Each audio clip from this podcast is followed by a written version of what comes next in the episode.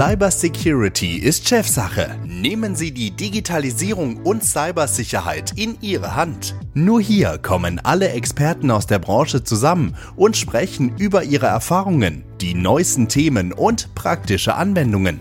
Von und mit dem Experten für Digitalisierung und Cybersecurity Nico Werner.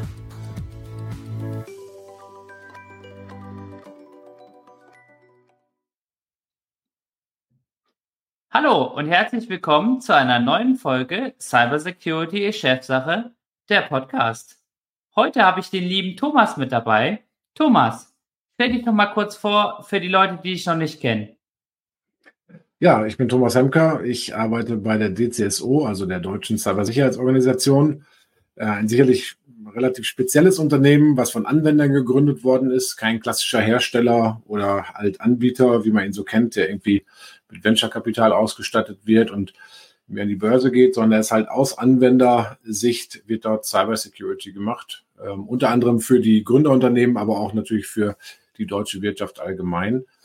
Ich im Besonderen kümmere mich um Bedrohungslageninformationen, also Cyber Threat Intelligence. Das sind eben Indikatoren, das sind Reports, das sind all die Angriffs- und Bedrohungslageninformationen, die wir so sammeln, die wir selber generieren und die wir dann halt eben auch zur Angriffserkennung was ja das Thema für heute ist, dann zur Verfügung stellen. Äh, darüber hinaus leite ich noch ein Austauschgremium von großen Firmen. Äh, CIOs und CISOs kommen da zusammen. Das nennt sich Fachbeirat, Advisory Board. Und da bin ich sozusagen der Host und organisiere da die Treffen und die verschiedenen Vorträge und die Austauschformate, die dann sechsmal im Jahr stattfinden.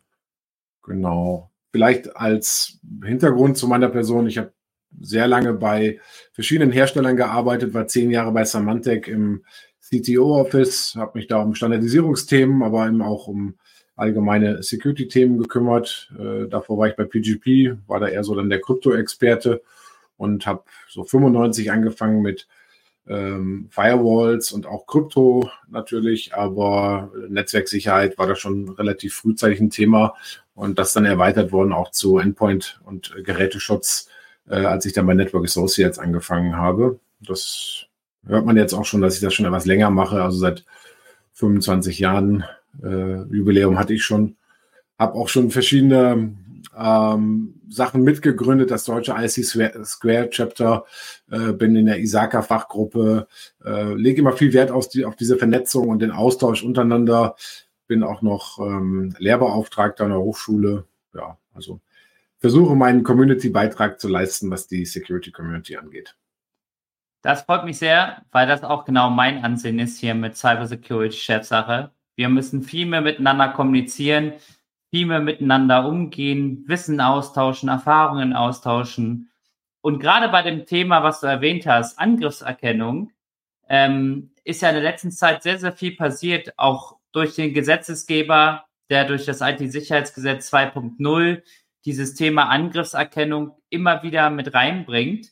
Aber mhm. so viele wissen eigentlich gar nicht, was Angriffserkennung bedeutet und so ein bisschen darum auch zu verstehen, dass Angriffserkennung nicht gleich Angriffserkennung ist. Wie gehst du denn bei deinen Kunden, bei deinen Partnern damit um, wenn dieses Thema Angriffserkennung kommt oder wie ich so schön sage, wenn der Hacker anklopft? Ja, also man muss da sicherlich auch unterschiedliche Unternehmen oder Ansprechpartner auch unterschiedlich abholen. Bei vielen ist natürlich immer noch so dieses vorherrschende Thema, ähm, ich habe hier eine Sicherheitslösung eingekauft, also Firewall oder halt Endpoint Security, also umgangssprachlich Virenschutz. Und ähm, mir ist eigentlich egal, ob ich den Angriff erkenne oder nicht, weil diese Software oder diese Lösung schützt mich ja. So, das ist halt immer noch so dieser alte Ansatz. Äh, da ist ja vor ein paar Jahren haben ja dann eben auch sozusagen große Industrieverbände und Standardisierungsgremien gesagt, nee, wenn du eine moderne Sicherheitsarchitektur haben willst, dann reicht das nicht aus, weil du musst akzeptieren, dass der Angreifer auch erfolgreich sein kann, dass er diese ganzen Schutzmechanismen umgehen, äh, umgehen kann und dass er, dass du halt nicht nur sozusagen Schutz brauchst, sondern du brauchst eben auch Erkennung, weil sozusagen, wenn der Angreifer erfolgreich ist, möchtest du wenigstens das möglichst früh erkennen, damit du dann noch was tun kannst und reagieren kannst. Und äh, das berühmteste Beispiel ist sicherlich das äh, NIST Cyber Security Framework, wo dann halt eben verschiedene Domänen sind. Ähm, und Protection ist der eine davon, also der Schutz, aber eben eine andere wichtigere ist eben auch äh, eben Detection, also dass man eben Erkennung macht. Insofern gehört das äh, zusammen. Die Unternehmen, die sich schon länger damit beschäftigen, für die ist das kein Thema, die wissen das. Aber eben viele in dem Bereich, auch jetzt was Kritis oder so angeht, da wo das BSI ja diese, diese Orientierungshilfe rausgegeben hat, ähm, die wissen das vielleicht noch nicht. Und äh, auch diese Bedeutung, äh, die dann halt dieser Erkennungsbereich äh, eingenommen hat, ist dann vielleicht noch teilweise unterschätzt, weil es ja auch nach sich zieht, dass ich einen Prozess definiere, was mache ich mit so einer Erkennung? Also ich habe das jetzt erkannt, äh, dass da irgendwo Hackeraktivitäten sind kann mich aber noch nicht schützen, aber ich muss ja irgendwie reagieren. Ähm, und ähm, diese Art Prozesskette der Reaktion, die ist halt bei vielen auch nicht sauber definiert und das ist auch noch ein großes Problem. Insofern ist man, wenn man über das Thema spricht, oftmals eher auch in so einer größeren organisatorischen Diskussion dann schnell gefangen. Ja, was mir vor allen Dingen aufgefallen ist, dass da sehr viele Begriffe zusammengeschmissen werden. So bestes mhm. Beispiel ist zum Beispiel dieses Thema IDS, IPS, das Thema Honeypots, ähm, all diese Erkennungssysteme, gerade auch im OT-Bereich. Ich komme ja aus der OT, mhm. ähm, wo es ja darum geht, auch prozessbezogene Daten ähm, auch zu analysieren, weil da geht es ja auch darum, was bekommt jetzt die Maschine für einen Befehl und nicht nur das ist ein Befehl, wie man es klassisch im IT-Sektor kennt, so Netflow-mäßig, sondern du musst ja auch den Prozess verstehen. Und da habe ich gelernt, auch durch viele Gespräche mit den Unternehmen, dass diese ganzen Begriffe zusammengeschmissen werden und man irgendwie versucht, die eierlegende Wollmilchsau in der Angriffserkennung zu finden. Ja, das stimmt, zumal jetzt gerade in dem OT-Bereich oder sagen wir mal in generell Industriesteuerungsanlagen, ähm, SCADA-Systeme, in dieser ganzen Welt natürlich halt auch eine Protokollwelt vorherrscht, die vielleicht technisch von vielen äh, Systemen, die jetzt aus der eher Office-IT-Rechenzentrumswelt kommen, gar nicht verstanden werden und dass man da halt eben auch Schwierigkeit hat, durchaus dann halt äh, Angriffe sinnvoll zu erkennen. Das ist nicht unmöglich, aber eben äh, man versteht halt zum Beispiel nicht alles, was in so einem OT-Netzwerk da wirklich passiert. Und da gibt es ja verschiedene Möglichkeiten. Aber das ist äh, sicherlich ein äh, interessanter Punkt, ähm, weil das uns natürlich auch immer wieder zeigt, dass wir das irgendwie besser erklären müssen oder dass wir das den, den Leuten auch besser klar äh, darstellen müssen. Wir haben nicht umsonst natürlich unsere, unseren Ansatz von wegen, wir liefern da Informationen, äh, damit du das erkennen kannst, also Ein Eingriffsinformationen, natürlich damit gekoppelt, dass wir dann auch natürlich Incident Response oder sowas anbieten. Das heißt, dann eben auch diese Reaktion begleiten und äh, eben auch den Angreifer aus dem Netzwerk wieder raus äh, bringen können. Und ich glaube, das muss man auch zusammendenken. Und wenn du jetzt mal zurückblickst ähm, auf deine Projekte, was sind mhm. denn so die Daten, wo du sagst, das ist für eine Angriffserkennung enorm wichtig oder das sind so die Basisinformationen, die eine Angriffserkennung braucht? Ja, also das ist auch individuell, ähm, je nachdem, was so zum Beispiel wichtig ist für ähm, bestimmte Anwender, von der Kritikalität her, wo ihre Daten liegen, welche Systeme sie dafür verwenden und so weiter. Aber vielleicht kann man ganz grundsätzlich sagen, dass ähm, viele jetzt gerade bei der Nachverfolgung, wenn irgendwie eine Detektion angeschlagen hat, manchmal dann nicht gucken können, welcher Endpoint war es eigentlich, weil sie keine DHCP-Logs haben. Ja, das ist nur ein Beispiel. Das passiert wirklich sehr häufig. Äh, DNS-Logs sind ganz wichtig, gerade wenn es darum geht, zum Beispiel irgendwie Angreifer, Kommunikation wenn der Angreifer schon da ist, mit irgendwie seiner externen Infrastruktur, also Command- und Control-Server oder sowas festzustellen. Äh, dann ist natürlich das ganze Thema Active Directory, also die Angriffe darauf sind ja immanent und äh, viele haben damit große Probleme und können ihre Infrastruktur da auch nicht richtig äh, schützen. Und das ist eben, wenn da ein Angreifer sozusagen sich da der Active Directory bemächtigt, dann hat man halt verloren, weil das ganze Netzwerk dann quasi verloren ist. Das heißt, hier sollte man dann eben auch ähm, Telemetriedaten sammeln und die vorhalten.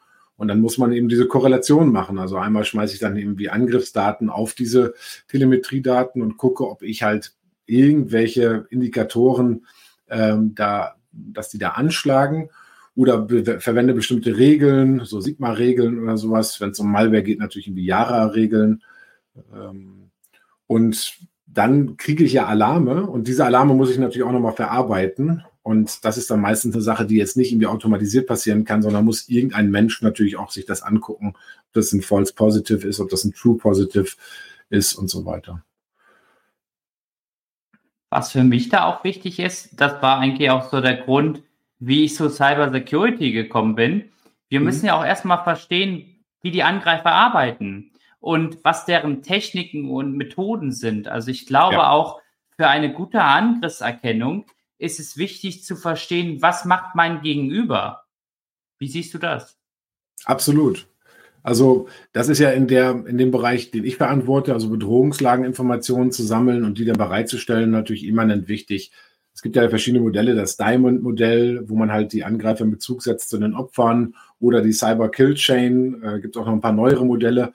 Aber was man natürlich halt größtenteils äh, sieht, was jetzt technisch operationalisiert wird, ist das MITRE Attack Framework, was ja auch so arbeitet, dass ich halt sage, okay, hier habe ich die Reconnaissance-Phase und habe ich noch verschiedene andere Phasen. Dann gibt es die erste äh, Infektion von zum Beispiel Malware, welche Techniken werden da verwendet.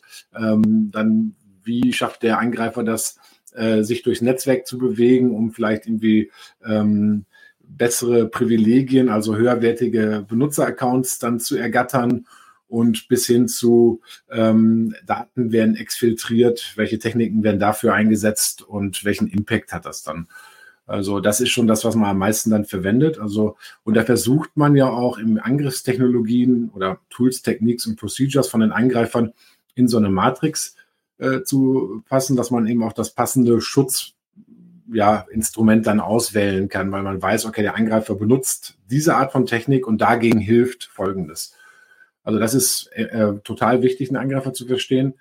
Was jetzt heute noch dazu kommt, ist natürlich, dass so ein Angreif, äh, so ein Angriff aus mehreren Komponenten besteht, äh, beziehungsweise halt aus mehreren Dienstleistern. Also zum Beispiel diese initialen Einfall. Das macht dann vielleicht irgendwie ein Angreifer, der verkauft dann quasi diesen Zugriff weiter an andere, die dann zum Beispiel eine Verschlüsselung machen bei Ransomware und dann eben das ganze Handling mit dem Bitcoins und dem Ransom, der Erpressung und dem Lösegeld, das macht dann noch jemand anders. Also wir sind da eine sehr hohe arbeitsteilige ähm, Angriffsweise. Ähm, das macht die Sache natürlich nicht einfacher, das halt irgendwie in so ein Schema zu pressen. Aber trotzdem hilft das natürlich, äh, die geeigneten Maßnahmen dann irgendwie auszuwählen. Also ja, ist total wichtig, den Eingreifer zu verstehen. Inwieweit siehst du das Thema oder für mich das Buzzword KI in der Angriffserkennung. Ich finde ja, viele Hersteller schreiben einfach, weil es schön ist, KI drauf und erzählen immer, da passiert so eine Magic und die kann das und die kann jenes. Und wenn man sich das dann mal anschaut, sieht man, das ist Technologie, die ist seit Jahren bekannt, die ist erweitert worden. Ja. Das ist eben halt das klassische Footprinting-System, beziehungsweise ich habe mein ähm, System und jede Anomalie davon wird erkennt, äh, erkannt. Aber die Frage ist, wie siehst du das so im Hinblick auf gerade Angriffserkennung und künstliche Intelligenz? Ja, also äh, ich bin da ähm, sozusagen ambivalent. Ähm, zum einen störe ich mich natürlich an diesem Begriff teilweise. Äh, und zum anderen ist es genau wie du gesagt hast, es gibt ganz viele Sachen, die gibt es schon seit Jahren. Also dass zum Beispiel Machine Learning oder auch ähm, bestimmte Automatisierungen eingesetzt werden in diesem Bereich, das, das gibt seit 10, 15 Jahren oder noch länger. Ich weiß noch, bei einem meiner vorigen Arbeitgeber wollten wir halt dann irgendwie draufschreiben, wir nutzen jetzt Machine Learning und da hat das Marketing Department damals noch gedacht, das klingt irgendwie so technisch, damit verschrecken wir die Leute. Also was natürlich totaler Humbug war. Ein Jahr später so, wir müssen doch unbedingt draufschreiben, dass wir Machine Learning benutzen, weil das jetzt total fancy und alle wollen das haben. So ändert sich das dann in der Wahrnehmung. Ja, ich sehe die Anwendungsfälle schon äh, ganz klar. Also man hat äh, sowohl in der Angriffs Methode oder Angriffserkennungsmethodik. Äh, du sprachst jetzt an irgendwie Verhalten, Anomalieerkennung, sowas in der Art. Das war bis in der Vergangenheit immer doch sehr false positive lastig, muss man, muss man ehrlich sagen. Aber da lernen die Systeme natürlich dazu und die werden natürlich auch dann besser. Also da sieht man schon halt, äh, dass da mehr eingesetzt wird. Das würde ich mich aber nicht komplett drauf verlassen. Also ich würde schon immer mit harten Fakten arbeiten, irgendwelchen Indikatoren oder mit Regeln, die ich da erstellt habe.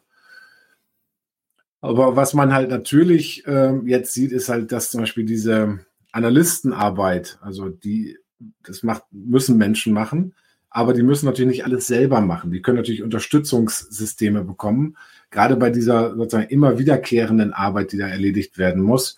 Und da gibt es ja verschiedene Beispiele auch von den großen Herstellern, so Co-Pilots und so weiter, wo halt eben Analystenverhalten und eben auch die äh, Arbeitsschritte quasi gelernt werden durch KI-basierte Systeme und dann eben auch ähm, ja, Empfehlungen gegeben werden, Detektionen gemacht werden. Also auch dann die großen Sprachmodelle spielen mittlerweile, eine Rolle, weil die dann halt wirklich quasi wie auch ein Analyst sozusagen kommunizieren können äh, mit den Analysten.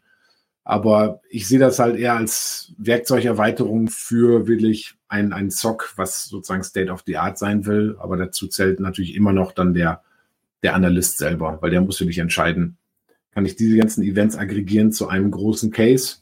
Äh, passt das zusammen? Gehört das auch willig zusammen? Und da braucht man halt auch viel Erfahrung dazu. Und die KI-Systeme werden sicherlich immer besser, aber jetzt Stand heute würde ich sagen, sind das unterstützende Systeme. Also eigentlich gehst du denselben Weg, den ich nämlich genauso sehe, dass Angriffserkennung eigentlich ein Teil einer Gesamtsicherheitsstrategie sein muss und nicht wie viele das verkaufen, du hast jetzt Angriffserkennung, dann weißt du alles, sondern am Ende muss ich ja mit diesen Daten umgehen. Da muss eben halt jemand äh, entsprechend bewerten, wie gehe ich ja. damit um? Da müssen nachfolgende Prozesse sein. Du hast zum Beispiel dieses Thema genommen, Incident Response. Ich hatte zum Beispiel mal einen Kunden, der mir ganz äh, toll gesagt hat, er muss jetzt aufgrund der neuen Forderung Angriffserkennung machen. Sozusagen mhm. Hauptsache den Stempel kriegen, Angriffserkennung. Aber das Ganze drumherum, das sehen eben halt viele nicht. Oder wie siehst du das? Ja, und äh, eben auch, was es bringt, sozusagen Angriffserkennung zu machen. Also natürlich, äh, ich erkenne einen Angriff und melde diesen Vorfall ähm, an zum Beispiel irgendeine Aufsichtsbehörde, die dann wiederum halt diese Informationen nimmt, um andere zu warnen, damit die halt geeignete Maßnahmen ergreifen können. Das ist natürlich erstmal so eine Art Dienst einer Gesellschaft oder einer Allgemeinheit, dass nicht irgendwie alles ausfällt. Aber wenn ich jetzt für mich persönlich schaue, ist es ja auch so, Idealerweise habe ich natürlich halt Mechanismen, die mich erstmal schützen, also dass überhaupt gar nichts passiert. Aber wenn ich dann eben davon ausgehe, dass ich mich nicht gegen alles schützen kann und die wirklich entscheidenden Angriffe auch meine Schutzmaßnahmen umgehen können, dann brauche ich halt eben diese Erkennung, damit ich möglichst frühzeitig eingreifen kann. Und zum Beispiel das Beispiel Ransomware, wenn ich jetzt wirklich davon ausgehe, dass ich halt eben diese Arbeitsteilung habe, dann vergehen halt immer ein paar Tage oder vielleicht auch ein paar Wochen zwischen initialer ähm, Einfall, also dass halt ein Angreifer in meinem Netzwerk drin ist. Dann übergibt er das vielleicht an einen anderen Dienstleister und wird dann sozusagen, breitet sich dann im Netzwerk aus, bevor dann irgendwann die Verschlüsselung einsetzt, die vielleicht wieder jemand anderes macht. Und dazwischen, wenn ich da in der Lage bin, äh, einen Angriff schon zu erkennen, dann kann ich vielleicht noch zum Beispiel diese Verschlüsselung verhindern. Und das ist halt mein persönlicher Nutzen davon, von Angriffserkennung. Und das muss ich halt sehen, aber das äh, kapieren natürlich viele Leute dann erst, wenn einmal was schiefgelaufen ist. Und vielleicht nicht vorher. Ne? Aber diese Zeit, die ich gewinne und dass ich halt doch noch reagieren kann, bevor es zum Worst Case kommt, das ist mein Gewinn von Angriffserkennung. Aber da sprichst du es ja schon mal gut an, weil über Negatives sprechen ja die wenigsten.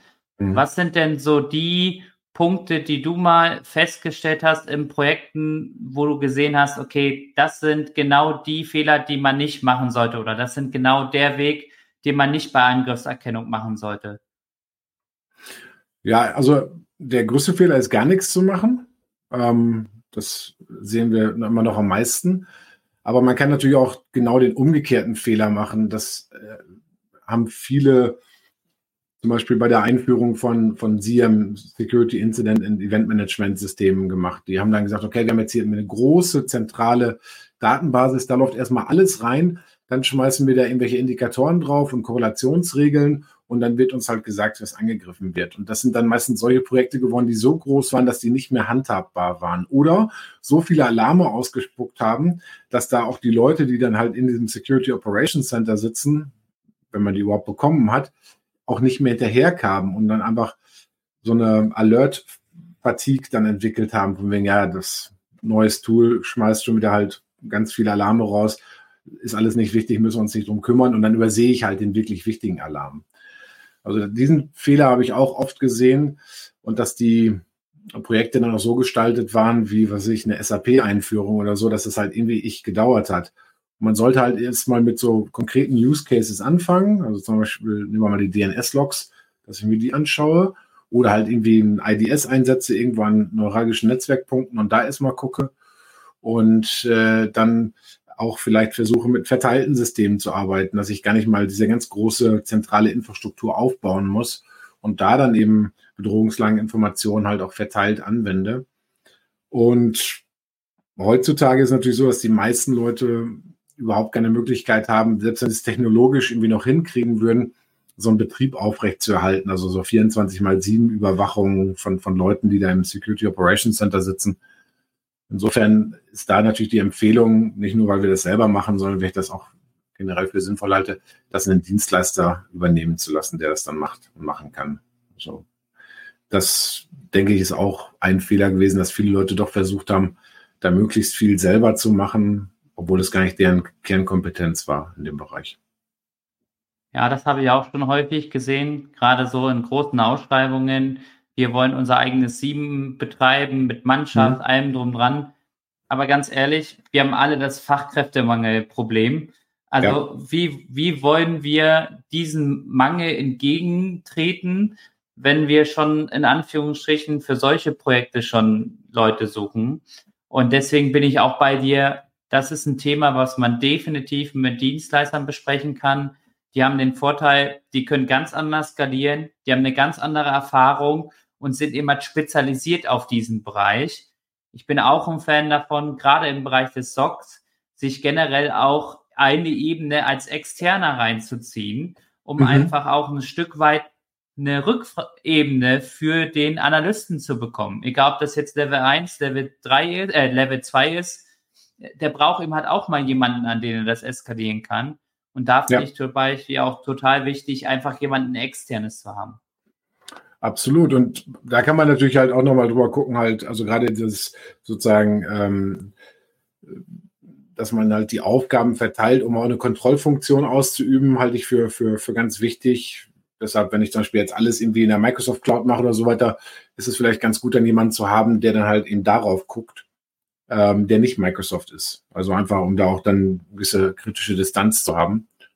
Das glaube ich ist wichtig. Auf der anderen Seite ist natürlich so, wenn ich jetzt so einen Dienstleister ähm, benutze und der liefert mir irgendwelche Alarme, sei es jetzt, dass der Analyst mich anruft oder aber, dass es irgendwie eine API gibt oder eine Web-Oberfläche und die API pumpt das direkt in mein Ticketing-System, dann muss ich ja trotzdem halt die Kompetenz haben bei mir, dass ich weiß, was damit gemeint ist, was das für ein Alarm ist und was ich damit tun muss äh, und wie ich dann reagieren muss.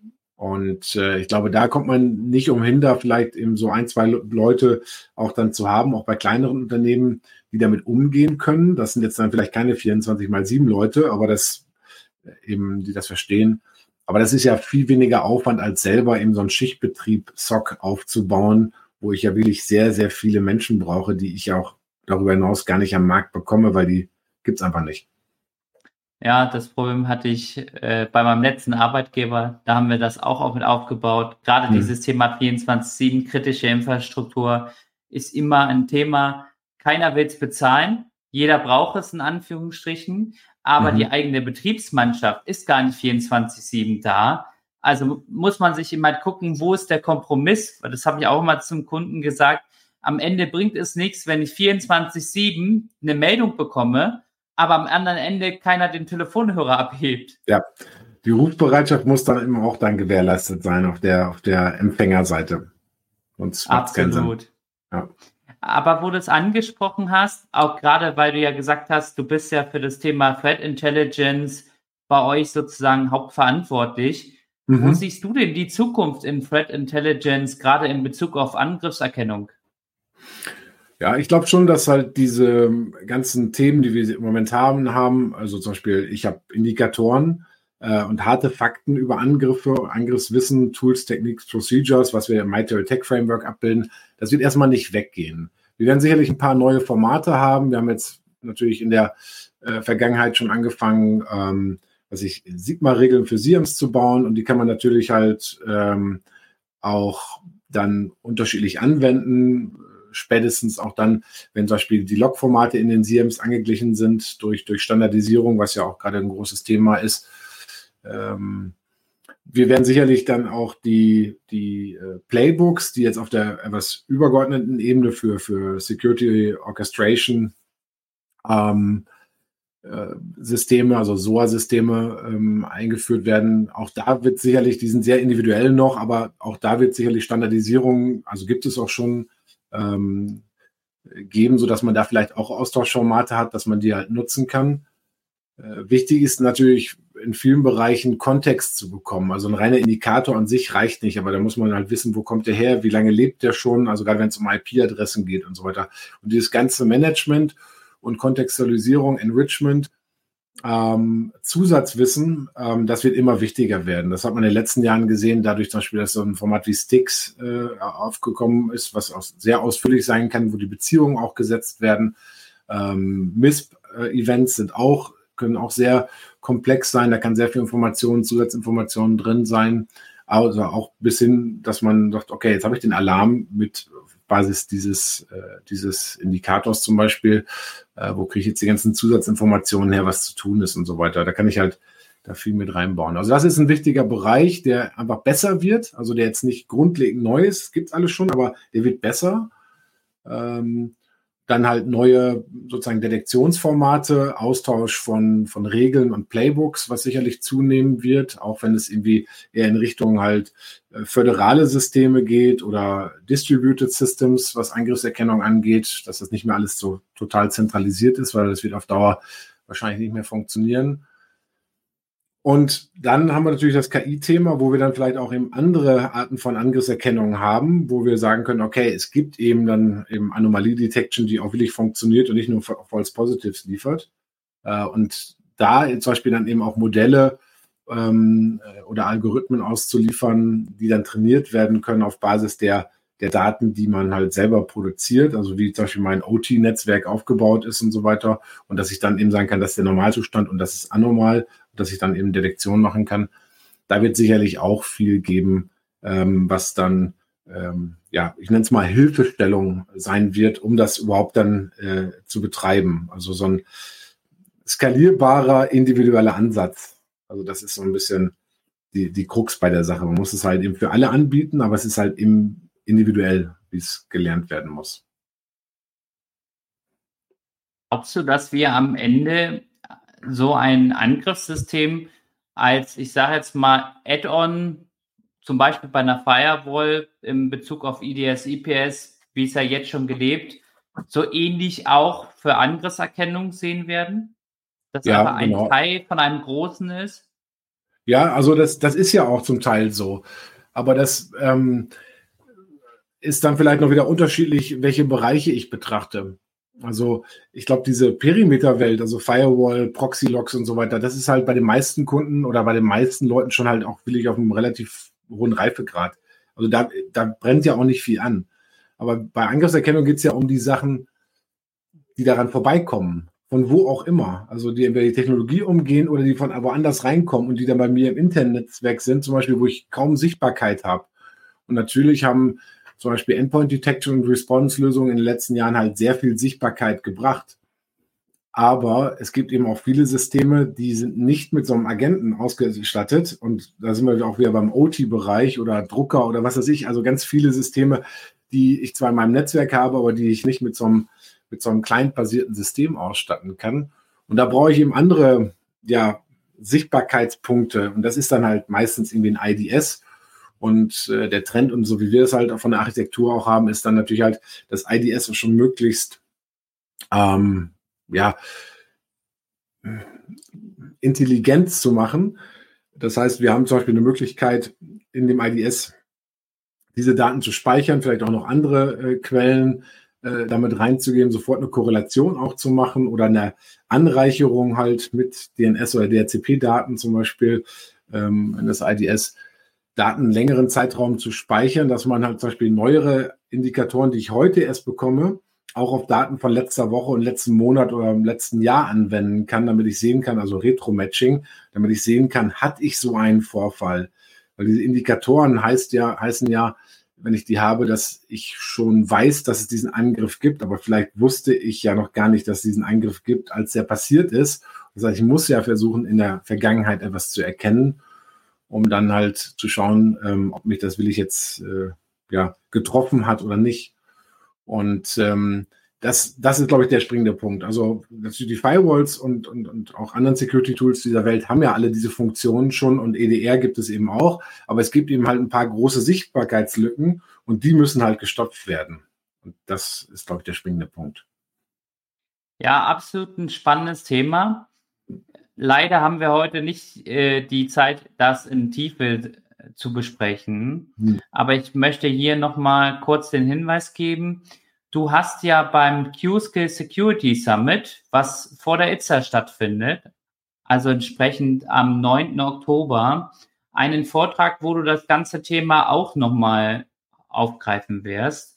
Also ja. wer da Interesse dran hat, gerne mal auf der Seite beziehungsweise unten in der Beschreibung den Link abstecken. Würde mich auf jeden Fall freuen ich glaube, da gibt es so viel Gesprächsthemen, dass wir noch entsprechend drei Jahre drüber sprechen können. Es hat Absolut. mich auf jeden Fall gefreut, Thomas, ja, dass mich du dir die Zeit genommen hast. Und wie gesagt, es würde mich freuen, wenn ihr entsprechend den Thomas besuchen würdet auf den Summit. Ich bin auch mit dabei und sage von hier aus vielen Dank, Thomas, dass du dabei warst. Sehr gern. Und ich wünsche euch allen noch einen schönen Tag und bis zur nächsten Folge. Bis dann. Tschüss, bis dann. Sie haben auch ein Thema, was wir aufgreifen sollen? Schreiben Sie uns auf cybersecurityistchefsache.de. Cybersecurity ist Chefsache. Alle zwei Wochen eine neue Folge. Überall, wo es Podcasts gibt.